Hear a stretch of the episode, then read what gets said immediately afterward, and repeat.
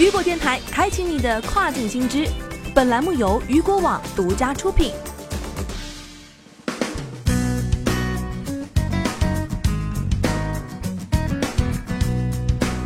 Hello，大家好，欢迎大家收听这个时段的跨境风云。接下来，咱们将目光继续转向日本，日本将邀请百度、阿里、腾讯高管参加听证会，审查数据的收集情况。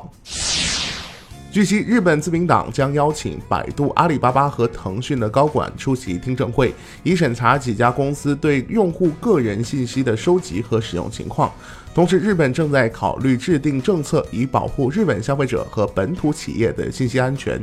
这三家公司的用户数量少于谷歌、亚马逊和 Facebook 等美国公司，但是日本担心这几家互联网公司的持续增长会对市场造成影响，以及担忧用户数据收集中在少数的公司手中会给日本带来风险。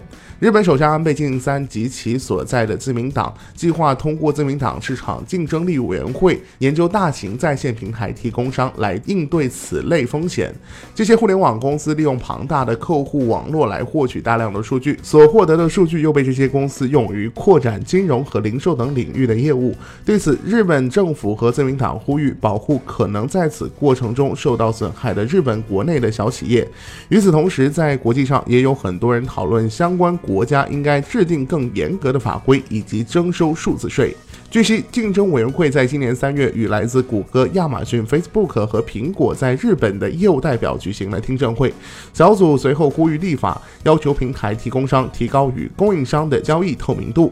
而来自中国的科技巨头则面临了另外的挑战。但是，一些日本自民党成员警告说，过分的约束中国科技巨头可能会对日本国内公司造成损害。例如，百度与丰田汽车和本田汽车合作开发自动驾驶技术术。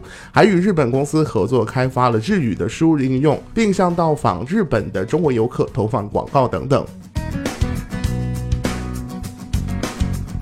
好的，聚焦大事件，解读新爆点。以上就这个时段，雨果电台为您推送到最新一期的跨境风云。想要了解更多跨境电商资讯，您还可以持续关注雨果 App 推送的最新消息。